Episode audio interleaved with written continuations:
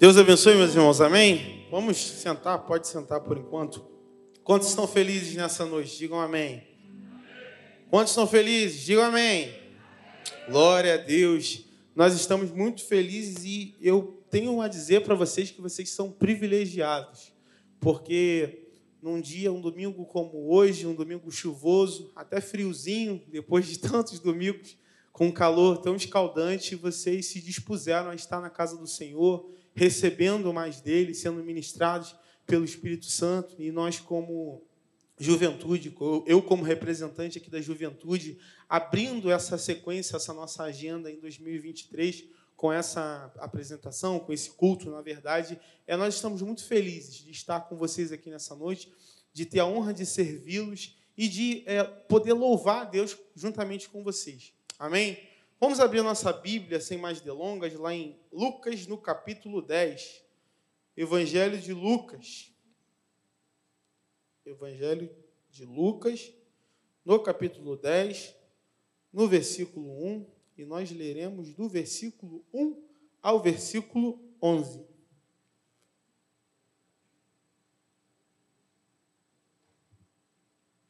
Lucas 10, versículo 1, do 1 ao 11. Eu vou ler na nova versão transformadora. Depois disso, o Senhor escolheu outros setenta discípulos e os enviou adiante, dois a dois, às cidades e aos lugares que ele planejava visitar. Essas foram suas instruções. A colheita é grande, mas os trabalhadores são poucos. Orem ao Senhor da colheita, peçam que ele envie mais trabalhadores para seus campos. Agora, vão e lembrem-se de que eu os envio como cordeiro no meio de lobos. Não levem dinheiro algum, nem bolsa de viagem, nem um par de sandálias extras, e não se detenham para cumprimentar ninguém pelo caminho. Quando entrarem numa casa, digam primeiro que a paz de Deus esteja nessa casa.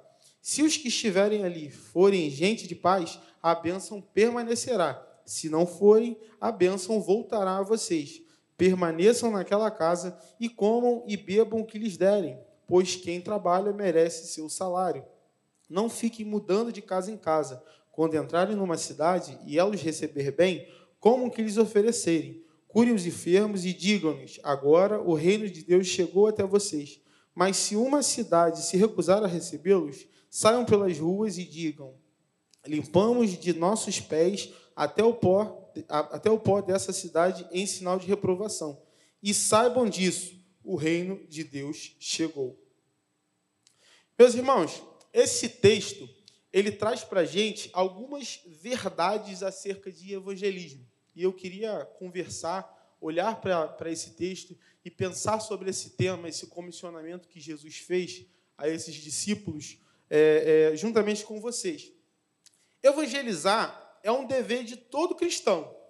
Eu não tenho dúvida de todos que nós que estamos aqui, todos é, é, que uma vez entregamos a nossa vida para Jesus, que já tivemos um encontro com Ele, nós temos essa consciência de que isso não é uma opção, de que o evangelismo não é uma não é uma, um, um ministério a mais que alguns executam e outros podem se abster. Mas eu particularmente tenho percebido uma forma, uma, uma mudança na forma com que a igreja, de maneira geral, é, não estou falando somente da nossa igreja, mas a igreja evangélica brasileira tem olhado para essa responsabilidade com uma, uma forma, é, um jeito que tem uma forma que eles, que eles têm encarado essa responsabilidade. Se por um lado, quando a gente olha para a nossa igreja, é, é, a gente evoluiu muito ao longo desses anos.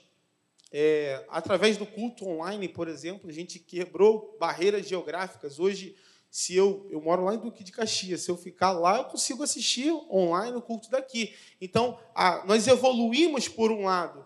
No que se refere à pregação, por exemplo, nós temos hoje os melhores pregadores do mundo na palma da nossa mão. No YouTube ali, legendado. Antigamente, se você quisesse ter acesso assim uma pregação de um desses pregadores famosos, ou você é, ia para um congresso em Águas de Lindóia, que tinham muito congressos de pastores, onde uma pessoa ia e chegava lá, comprava fita, o DVD, ia compartilhando na igreja. Os mais antigos vão lembrar dessa época. Ou no sábado de manhã, de repente, você assistiu o Caio Fábio é, é, com a sua pregação, e aí você vinha para a igreja e falou, nossa, você viu? Isso era comentado nas igrejas, eu não sou dessa época, mas eu ouvi as pessoas é, falando que era assim, é, que o Caio Fábio era um, um, expoente. Hoje não é, não é um exemplo para nós, mas assim, é, por muito tempo ele foi um, um, dos pregadores expoentes dentro do nosso meio. É, então a gente evoluiu muito, hoje a gente consegue ter essa possibilidade de ter boas pregações na nossa mão, na palma da nossa mão. Eu chego na casa da minha mãe, às vezes, e vejo ela com o telefone, fazendo comida, picando cebola, e está ouvindo ali um pregador, no outro dia ela está ouvindo outro pregador. Então a gente evoluiu como igreja nesse lado, em romper barreiras geográficas. Nós temos hoje, dentro da nossa própria igreja, pregadores muito bons, com conhecimento bíblico, seminaristas, pastores e líderes abençoados que se dedicam em cuidar ali do rebanho de Deus em, em, com, com muito empenho, com muito amor. Quando a gente olha para a área musical, nós hoje conseguimos ter acesso aos melhores grupos de louvor através dos nossos meios de, de, comunicação, do nosso celular, da nossa televisão e gratuitamente. Antigamente, você ouvia um louvor no rádio, você falava, nossa, que bom. Você ia procurar, ia ter que comprar, empenhar um valor para comprar um CD. Hoje você tem isso gratuitamente. Hoje essa mensagem, essa ministração, esse louvor de qualidade chega para a gente de maneira gratuita. Falando em termos de equipamento, a nossa igreja ela é munida, falando especificamente da nossa igreja, nosso equipamento ele é ultra profissional, não perde em nada e muitas vezes ganha de equipamentos aí fora. Então, assim, em termos de equipamento, em termos de estrutura, nosso templo é confortável, nossa cadeira é confortável, nosso templo é aclimatado, nossa escola dominical infantil e, e, e de adultos também é super bem montada. Na comunicação audiovisual, a igreja evoluiu muito ao longo desses anos. E, de fato, nós evoluímos muito. Mas, paralelamente a essa evolução, é, de maneira geral, a igreja ela tem mudado. Hoje, a gente vive numa sociedade, falando em sociedade de maneira geral, cristianizada. Praticamente todo mundo com quem a gente conversa já teve acesso ao Evangelho. Praticamente todo mundo se considera, de certa forma, crente, cristão, afirma crer em Deus. Em 2011, a empresa Y fez um levantamento em 23 países e eles fizeram uma pesquisa para ver se a pessoa acreditava em Deus ou numa entidade superior. E, pasmem, 84% dos brasileiros afirmam crer em Deus ou numa entidade superior. Então, quando a gente olha para a nossa sociedade, é correto falar que nós vivemos numa sociedade cristianizada. Isso significa que a cada 25 pessoas que você conhece, 21 pessoas afirmam que creem em Deus. Afirmam crer e geralmente num único Deus é o Deus a forma dela. Não estou dizendo que é o Deus correto, mas é, não, não, não é uma sociedade majoritariamente politeísta, não é uma sociedade majoritariamente ateia, mas é uma sociedade que afirma, sim, crer em Deus, crer em uma entidade superior. E a gente, muito para além dessas estatísticas, a gente consegue observar isso no dia a dia. Quem não, quase todas as pessoas com quem a gente conversa, por exemplo, tem um, um pastor na família. Você já parou para reparar isso? Você conversa com um amigo e tal, papapá, e daqui a pouco ele descobre que você é crente. Não, meu tio é pastor. Não, o irmão da minha, da, da minha colega ali tem uma relação. Então, assim, a gente, de certa forma, vê que o evangelho não está distante dessas pessoas. Olhando de uma maneira macro, olhando de uma maneira geral, o evangelho não está distante. É, e por esses e por outros motivos, eu não sei exatamente se são esses, mas eu, eu, eu, eu vi que ao longo dos anos, é, eu acho que a gente, e falo, me incluo nisso, a gente perdeu um pouco do ímpeto por esse evangelismo olho no olho, esse evangelismo pessoal, esse evangelismo de vida na vida. É, não, não são mais frequentes hoje aqueles ar livres que a gente via lá nos anos 90 ou na década de 2000, que eram ar livres interdenominacionais. Todas as igrejas faziam ar livre. A Maranata fazia, a Assembleia de Deus fazia, a Metodista fazia. Às vezes até conflitava, estava tendo dois ar livres, três ar livres no mesmo calçadão, no mesmo lugar. Então, assim, o ímpeto pelo evangelismo ele já existiu e hoje, de certa forma, olhando na igreja de maneira geral, me parece que ele esfriou.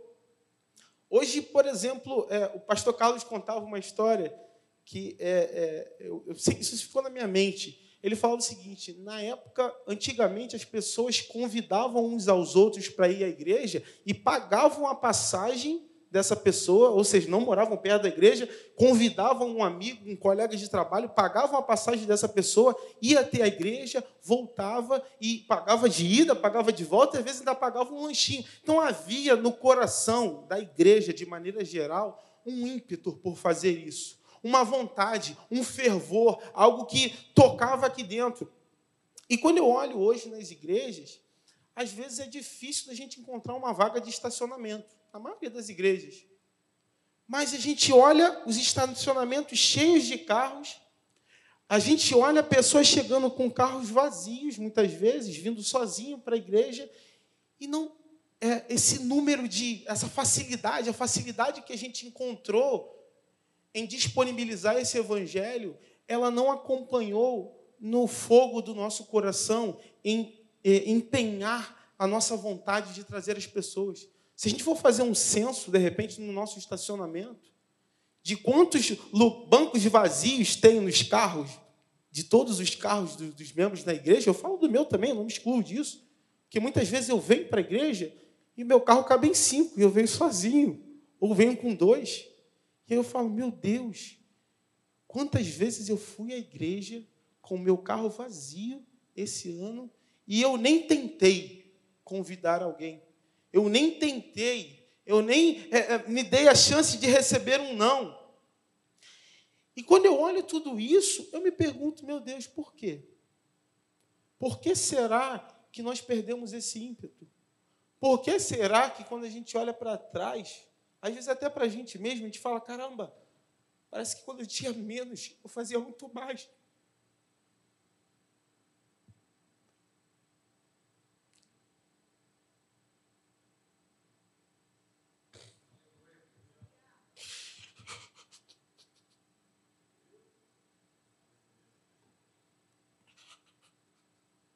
Parece que as coisas desse mundo, elas vão pegando a gente. e vão roubando o que é precioso.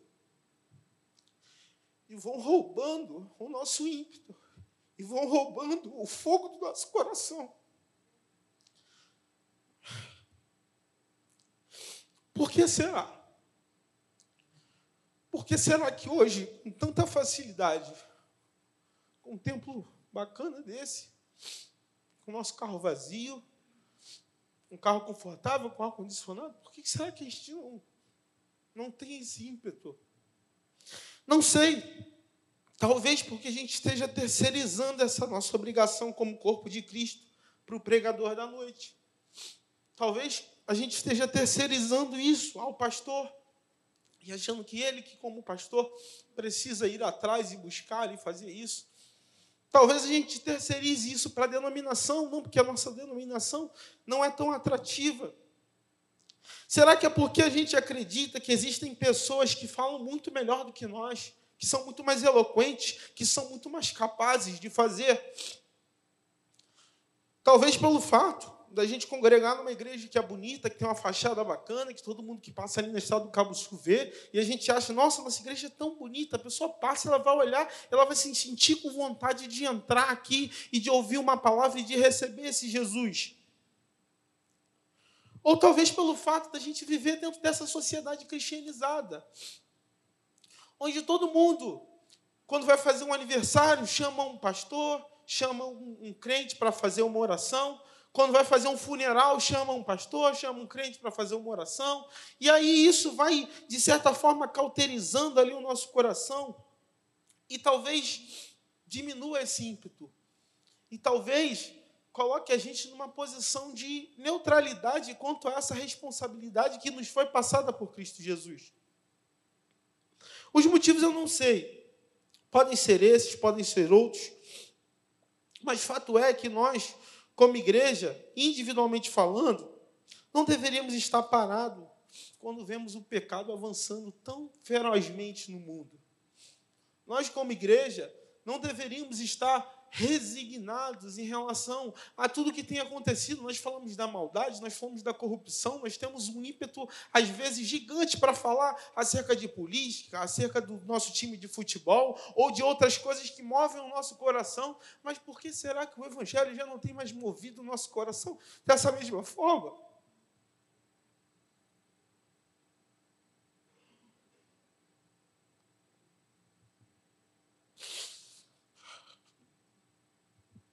No texto que a gente leu, Jesus está dando uma orientação. Ele chamou os seus primeiros 12 discípulos, depois esses 12 se estenderam para 70.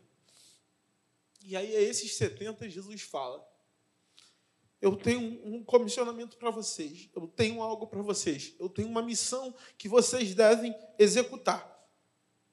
Eu queria, de maneira expositiva, olhar com vocês para esse texto nessa noite e, e, e, ver essas lições e ver isso que Jesus falou, porque esses eram os 70, os primeiros missionários, os primeiros, é, depois dos 12 ali, os primeiros que de fato começariam a anunciar e a levar de maneira mais é, é, é eficaz e levar de maneira mais é, independente esse evangelho, descolados de Jesus que diferente dos doze que andaram ali com ele, andaram colados, andaram em pouquíssimas é, ocasiões, foram, foram caminharam ações. Esses 70, Jesus comissiona para que eles pudessem ir, dois a dois.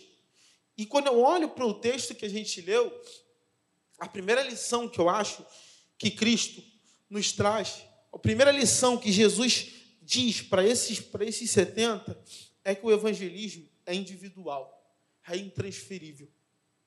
Depois disso, vai dizer o verso 1, mantenha sua Bíblia aberta. Depois disso, o Senhor escolheu outros 70 discípulos e os enviou adiante, dois a dois, às cidades e ao lugar e, ao, e aos lugares que ele planejava visitar.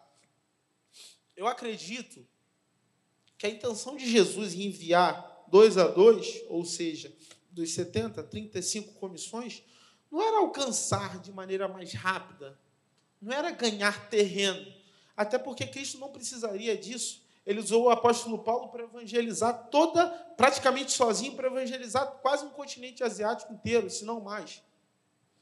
Então Deus não precisava. O objetivo de Deus, quando ele mandou ir dois a dois, não era esse, não era de ganhar terreno, mas pelo contrário, era de incentivar a individualidade do ato. Que existe uma característica de quando nós andamos em grupo, é que geralmente aqueles que têm mais espíritos de liderança tomam a frente. E aqueles que não que não, não porventura têm um pouco mais de medo, que porventura não se sentem tão preparados, são inseguros, se colocam em segundo plano. E quando Jesus fala dois a dois, indo dois a dois, muito, provavelmente não tinha como fugir. Os dois precisariam falar, os dois precisariam anunciar, os dois precisariam contar a história. Jesus queria incentivar essa individualidade do ato, dizendo que o evangelismo ele não é algo para ser realizado por apenas um grupo dentro da igreja. Ele não é algo para ser realizado por apenas algumas pessoas que foram designadas e capacitadas para isso. Não. É, um, é dois a dois. Para quê? Para que um apoie o outro e os dois façam.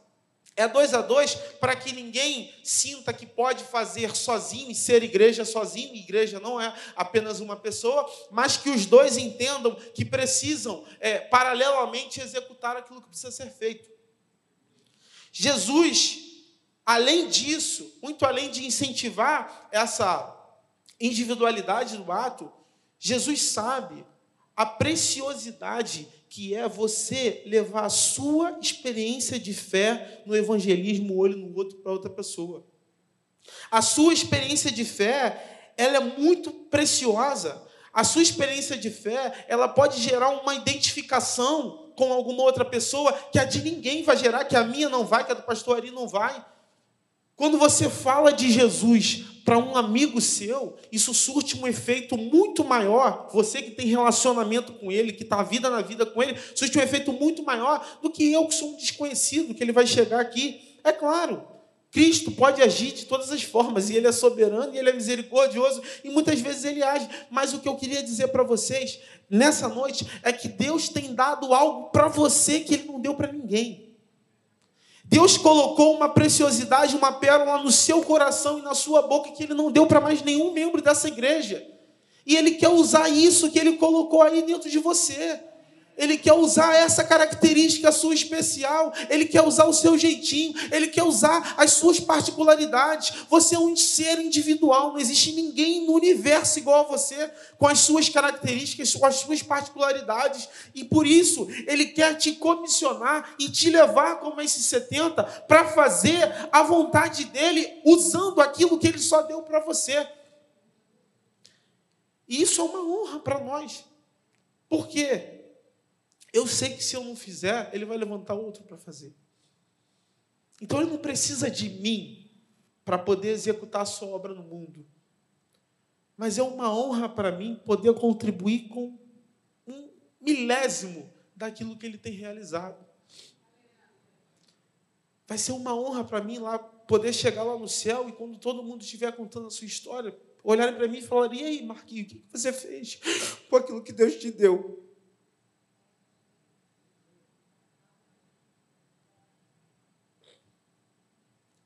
Deus tem distribuído tantos talentos no nosso meio, meus irmãos. Deus tem te dado tanta coisa boa para você usar, para você fazer, para você brilhantar o reino dele. E o que, que você tem feito com aquilo que você tem recebido? Eu falo para mim, principalmente, primeiramente. Então, a primeira coisa que Deus falou, quis incentivar para eles, era o seguinte: 70. Vocês têm algo precioso dentro de vocês. Vocês têm algo que eu, Jesus, estou entregando para vocês individualmente, para que vocês repliquem essa mensagem. E aí, o que vocês vão fazer com isso? Vocês têm um fator Melquisedeque, um ponto de contato, algo ali dentro da tua história que te levou a Cristo. E se a gente começar a liberar o microfone aqui, a gente vai ver que as histórias diferem. Uns de repente foram louvor, outros estavam sozinhos em casa e sentiam uma coisa no coração, o outro estava lendo a palavra e se converteu, o outro. É, obrigado, meu irmão. Outro estava lendo a palavra e se converteu, outro recebeu uma palavra de alguém, outro foi em um culto. Cada um tem uma história. Outro sentiu uma dor muito profunda e só encontrou consolo no Senhor. Qual é a sua história? Deus quer te levantar para que você compartilhe essa história fazer pastorinho, agora limpar o nariz. Aleluia. É discípulo, fazendo discípulo. Aleluia. O segunda lição. Eita, tá. Tá violento o negócio. A segunda lição, meus irmãos, que eu acho que esse texto traz para gente, é que a colheita sempre será maior do que os trabalhadores disponíveis a colheita sempre será maior do que os trabalhadores disponíveis. Leia comigo o versículo 2. A colheita é grande, mas os trabalhadores são poucos. Orem ao Senhor da colheita, peçam que Ele envie mais trabalhadores para os campos. Não importa o lugar, não importa a situação, sempre haverá muito mais pessoas sedentas pelo Evangelho do que gente disposta a proclamar sempre haverá muito mais gente sedenta pelo Evangelho, querendo ouvir, do que gente disposta para proclamar. Os campos estão brancos, a colheita está pronta. Tem muito mais coisa para, muito mais gente para colher, muito mais gente sedenta, precisando ser encontrada. E esses sedentos, eles precisam ser encontrados. E se nós não formos até eles, muito provavelmente eles não virão até nós. E nós somos comissionados como esses 70. E olha a esperança que Deus dá para esses 70. Olha só, você vai executar uma tarefa e você vai, você vai, existe muito mais, é, existe, é, usar o, o paralelo que Jesus usou com eles. Você vai fazer uma colheita que você não vai dar conta de tanta coisa que tem lá. E quando você começar a fazer, você vai falar assim, gente, tem muita gente precisando de Jesus. Gente, tem muito mais gente precisando do que a gente anunciando. Você vai falar, Jesus, mas por que eu estou aqui sozinho? É, é porque A seara é grande, a colheita é grande, mas poucos são os, trabalhadores. Poucos são aqueles que vão se dispor, poucos são aqueles que vão pagar o preço, poucos são aqueles que vão é, querer estar ali e fazer a sua parte para ver aquilo acontecendo. E somente aqueles que vão colher que conseguem ter esses olhos espirituais de falar: é, realmente tem muito mais gente aqui sedento. Aí você olha para trás e fala: meu Deus, será que as pessoas não estão enxergando isso? É, não estão. Porque só enxerga a colheita cheia quem vai colher. Quem está fora do campo não enxerga o campo cheio. Tem muito mais gente precisando de Jesus em Campo Grande do que gente disposta a anunciar esse Jesus. Tem muito mais gente precisando de Jesus no nosso trabalho do que pessoas dispostas a pagar o preço e a se colocar de anunciar esse evangelho que é precioso, que me salvou, que te salvou. Tem muito mais gente precisando desse Jesus real. Esse, não é esse Jesus triunfalista, de pare de sofrer, disso, de aquilo, não. Mas esse Jesus que preenche em nós, como Dostoiévski falou, que Deus colocou no homem, é, que existe no homem um vazio do tamanho de Deus. Um vazio que somente a divindade é capaz de preencher. Existe muito mais gente sedentas por preencher esse vazio e talvez se afundando em compulsões, em drogas, é, em bebedices, em, em, em, em prostituição sexual. E aí você vê pessoas que se colocam, se colocam, se colocam nisso, depois se sentem imundas, se sentem vazias, e aquilo. Adolescentes que hoje estão se cortando porque estão buscando alguma coisa, um sentido, alguma coisa para si, e não encontram, e essas pessoas estão do nosso lado todos os dias. Estão pegando ônibus com a gente, estão servindo pão na padaria para a gente, estão abastecendo o nosso carro. E o que, que a gente tem feito como igreja? O que, que a gente tem feito com isso que nós temos recebido aqui todos os domingos? Então a segunda lição é essa. A primeira é que é individual. A segunda é que nós já vamos para esse comissionamento com a certeza de que tem muito mais para colher do que a gente para poder trabalhar. Então a gente já vai com essa certeza. A terceira é que evangelizar é declarar guerra ao inferno evangelizar não é algo simples. Versículo 3 vai dizer: Agora vão e lembre-se de que eu os envio como cordeiro para no meio de lobos. O diabo sabe que as portas do inferno não podem prevalecer contra a igreja. E por isso, enquanto nós estamos na nossa fronteira, aqueles que já estão com Cristo, já estão com Cristo, ele já, teoricamente, o diabo já perdeu, ele vai tentar agarrar. Mas quando a gente decide dar esse passo de ir lá, onde as pessoas estão perdendo, onde as pessoas estão se perdendo, onde as pessoas não encontram sentido para a sua própria vida, estão dando cabo da sua vida ou se deteriorando dia a dia. E a gente fala, eu vou lá para que as portas do inferno não prevaleçam. Isso não deixa o diabo feliz. Então, evangelizar é declarar guerra. E por isso, Nada enfrenta mais resistência numa igreja quanto um povo que se levanta para evangelizar.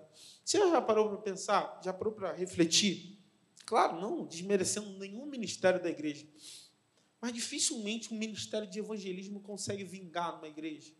Consegue assim, você falar, caraca, olha o ministério de evangelismo dele. Como a gente vê ministérios de louvor, pregadores e tal.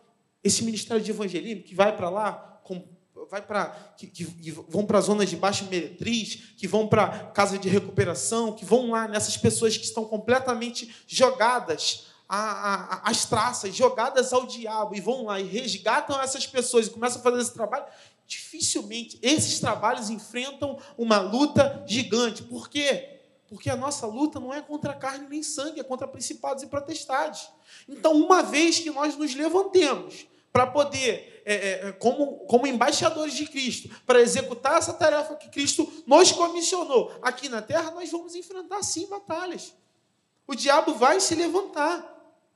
E nós precisamos ter esse discernimento, nós precisamos perceber que pode acontecer, que uma vez que a gente vai fazer, quando a gente estava fazendo uma reunião na semana passada, o Claudinho falou isso. O Claudinho falou: gente, vamos começar a fazer o evangelismo, mas olha, tenham certeza, coisas vão se levantar. A gente não pode ir para a rua sem estar preparado, sem jejuar, sem orar, sem considerar que o diabo vai se levantar para que a gente não faça.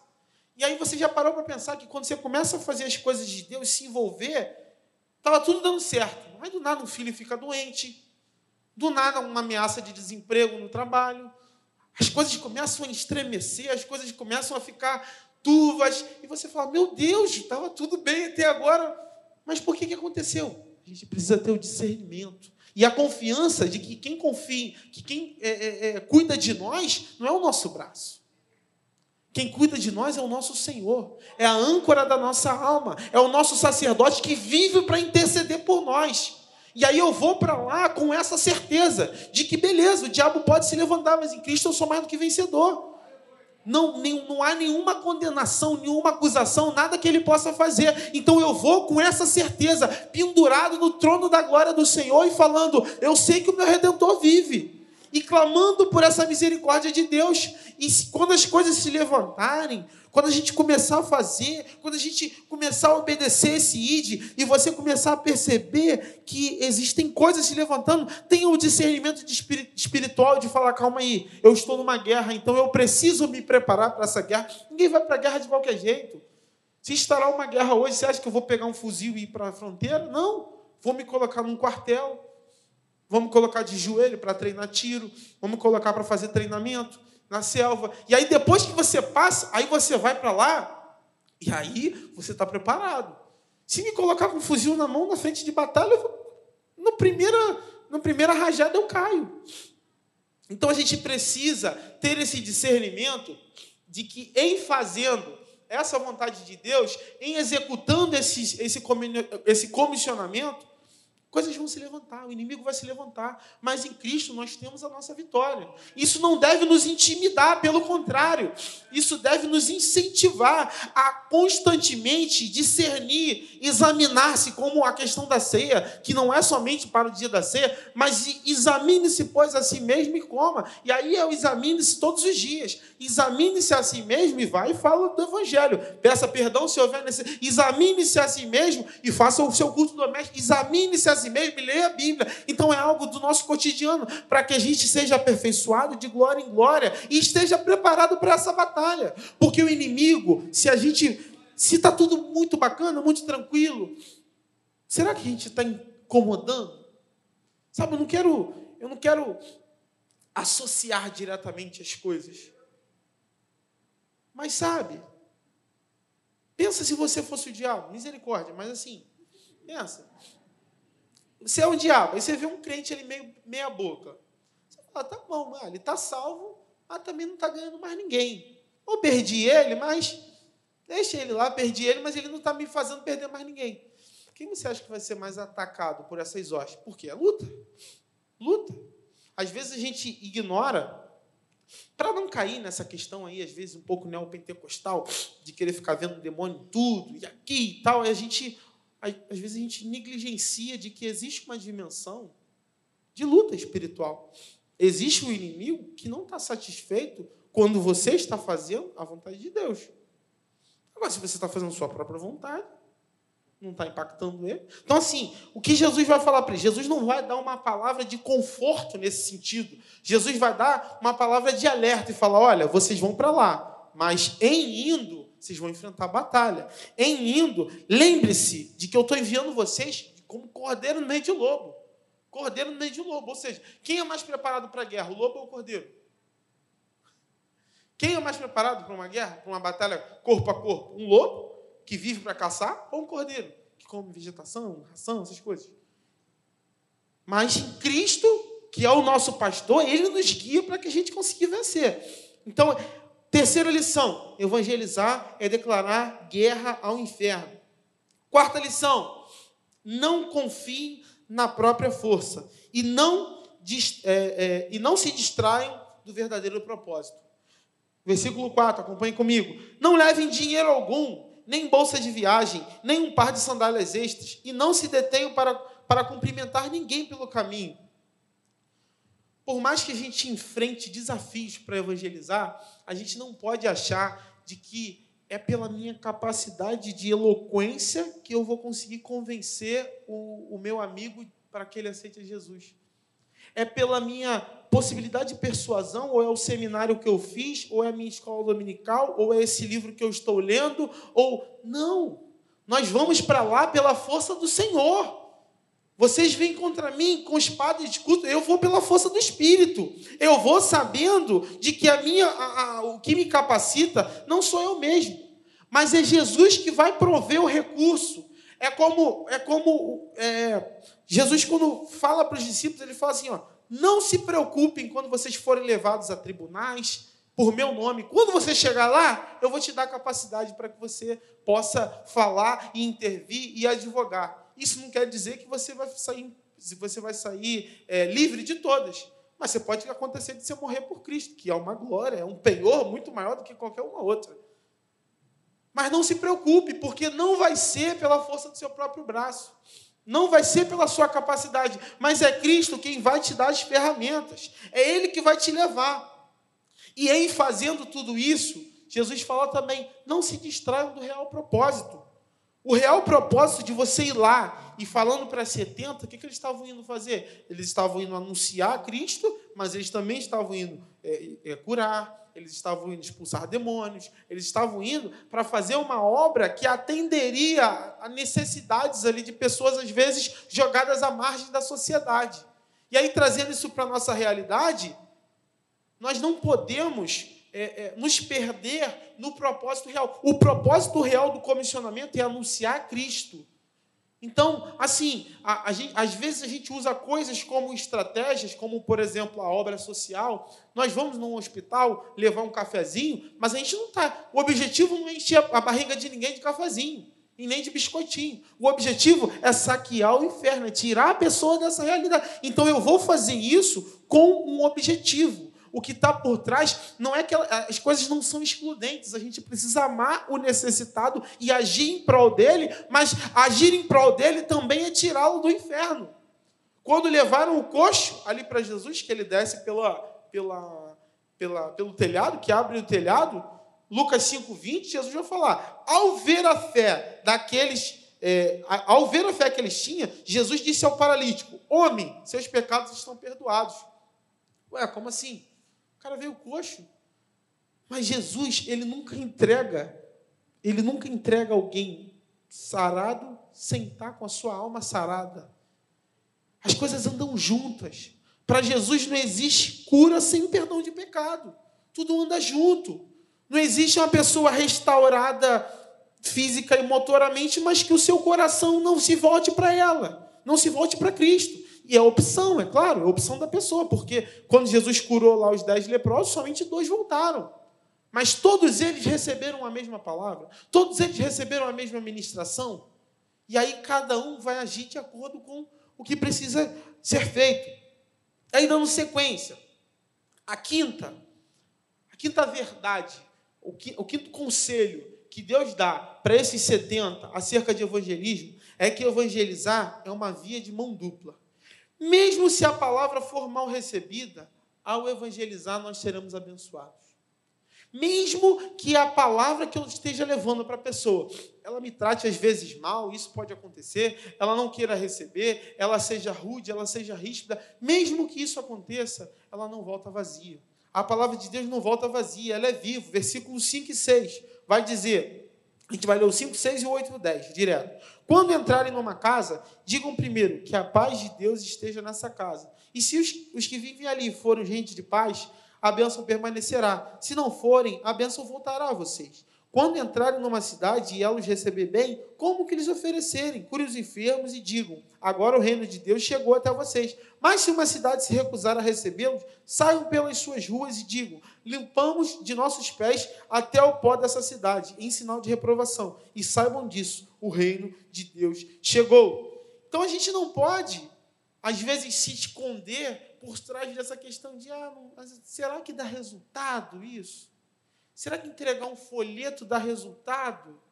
Mas a gente está fazendo e a igreja continua vazia. Será que faz sentido continuar? Sabe, essas, essas sugestões que vêm a nós, muitas vezes como setas malignas, muitas vezes como uma estratégia perniciosa do diabo para nos parar, que vem para nós e a gente fala, é, acho que não, não dá tanto resultado, então que, vamos parar com isso, vamos continuar só aqui dentro, pregando, e aí volta e meia surge um visitante, porque a igreja é bonita, porque o pastor prega bem, porque a pessoa vê no YouTube e vem, e a gente vai. A gente não pode se esconder atrás disso.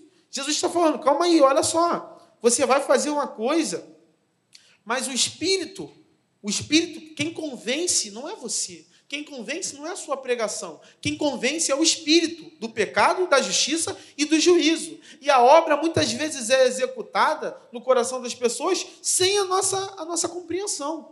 Temos diversos, inúmeros relatos da época da BI, de gente que trabalhava no centro da cidade, foi para a BI que era, quem não conhece, era um projeto de evangelização que, que tinha na da Maranata, que existia lá no auditório da Associação Brasileira de Imprensa, né? Associação Brasileira de Imprensa, e a, havia toda quarta-feira uma pregação lá, um evangelismo. No período da tarde se distribuíam folhetos e no final, na noite, tinha um louvor, tinha uma pregação, e daquele trabalho ali, muitas pessoas não vieram para Maranata. Mas anos depois, aparecia alguém lá no estado, lá no norte, falando: Eu aceitei Jesus lá na BI, hoje eu sou missionário aqui. E aí apareciam pastores lá do sudeste, do sul, falando: Eu aceitei Jesus. Pastor Paulo, que roda muito essas, essas igrejas, às vezes cantando, recebia esses relatos: Pastor, eu aceitei Jesus lá na BI. E depois disso eu fui para a minha igreja local e eu frutifiquei, e eu fui benção, e a gente nem viu isso. Nós não estamos trabalhando somente para a nossa igreja, nós estamos trabalhando para o avanço do reino. E a nossa igreja crescer é uma consequência, mas eu quero ter o prazer de chegar e falar: Senhor, eu contribuí para o avanço do teu reino.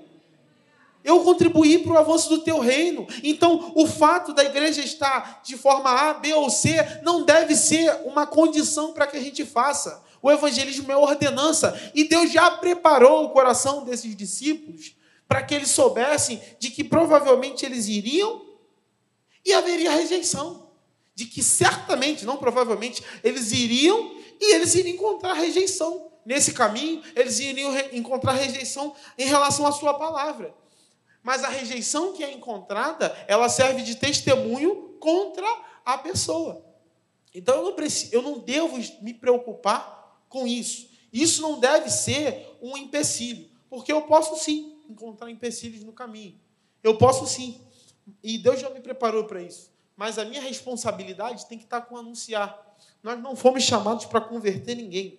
Quem convence, quem converte, quem convence é o Espírito Santo.